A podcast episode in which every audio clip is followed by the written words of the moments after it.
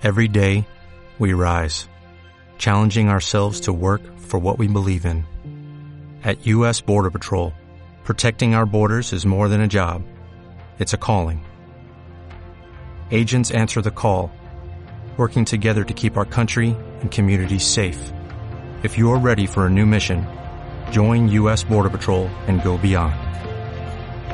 Learn more at cbp.gov/careers.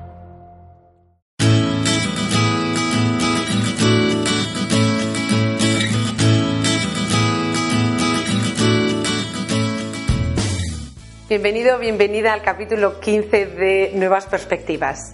Prácticas con sentido. Vamos a ver a qué me o qué quiero decir con prácticas con sentido.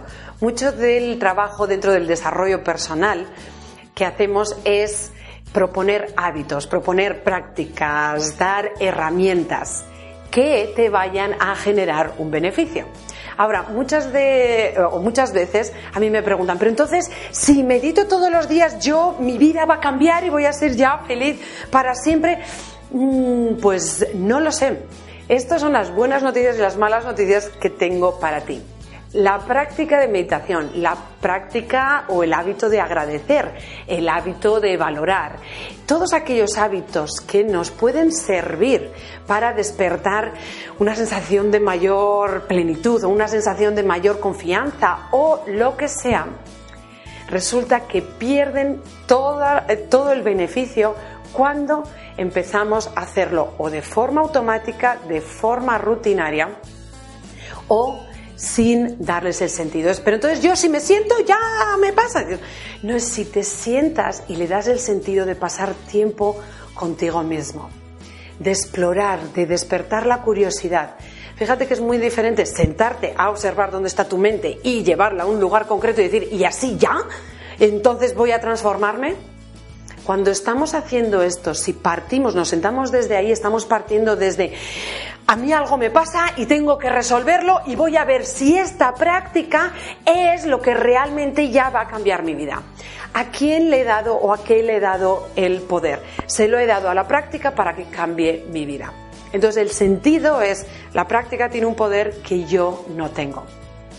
Cuando además lo, lo, empezamos a hacer ya todos los días por hacer y se convierte en algo rutinario, en algo automático, también lo que ocurre es que dejamos de darle sentido, pierde sentido y muchas veces ni siquiera estamos presentes en la, en la práctica. Algo que al principio nos permitía estar presentes porque era algo nuevo o le estábamos dando sentido, ahora que ya es bueno, me siento, mi mente se va o me pongo a correr, que al principio era, me mantenía presente y lo disfrutaba mogollón, pero ahora bueno, ya voy corriendo, ya voy con el problema de, del día o cualquier otra cosa. Bueno, pues esto lo que está ocurriendo es que hemos dejado de estar presentes en la práctica. Si vas a hacer algo, estate presente en la práctica y dale sentido. Es un sentido para ahora eh, disfrutar, soltar tensiones, estar conmigo mismo. Mm, ¿Qué es? ¿Cuál es el sentido de la práctica? Y lo despiertas cada vez que vas a hacer esa práctica. Sea sentarte a leer un libro, sea correr, sea meditar, te sientas y le das el sentido de estar conmigo, de relajarme, de cuidarme, lo que sea.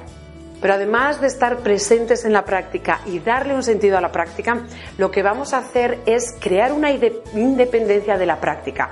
Es decir, muchas veces la práctica nos da algo en los primeros momentos en los que lo hacemos, un hábito, es, ay, me he sentado y lo he pasado fenomenal, o he ido a correr y he tenido una experiencia maravillosa.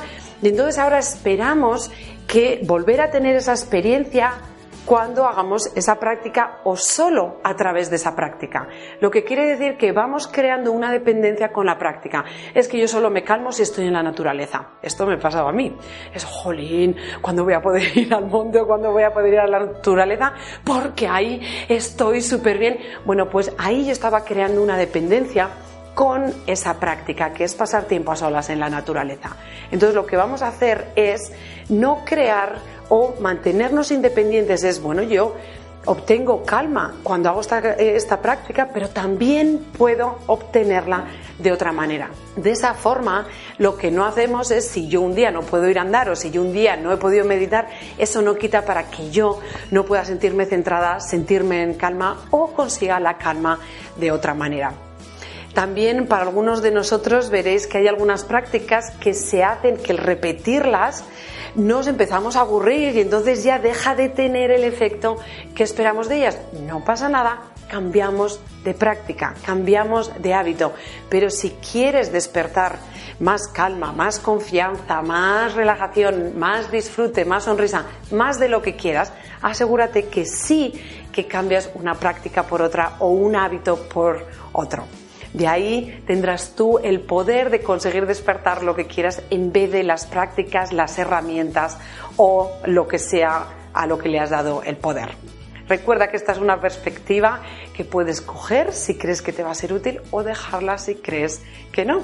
Y además recuerda que eres luz, así que sal ahí fuera y brilla.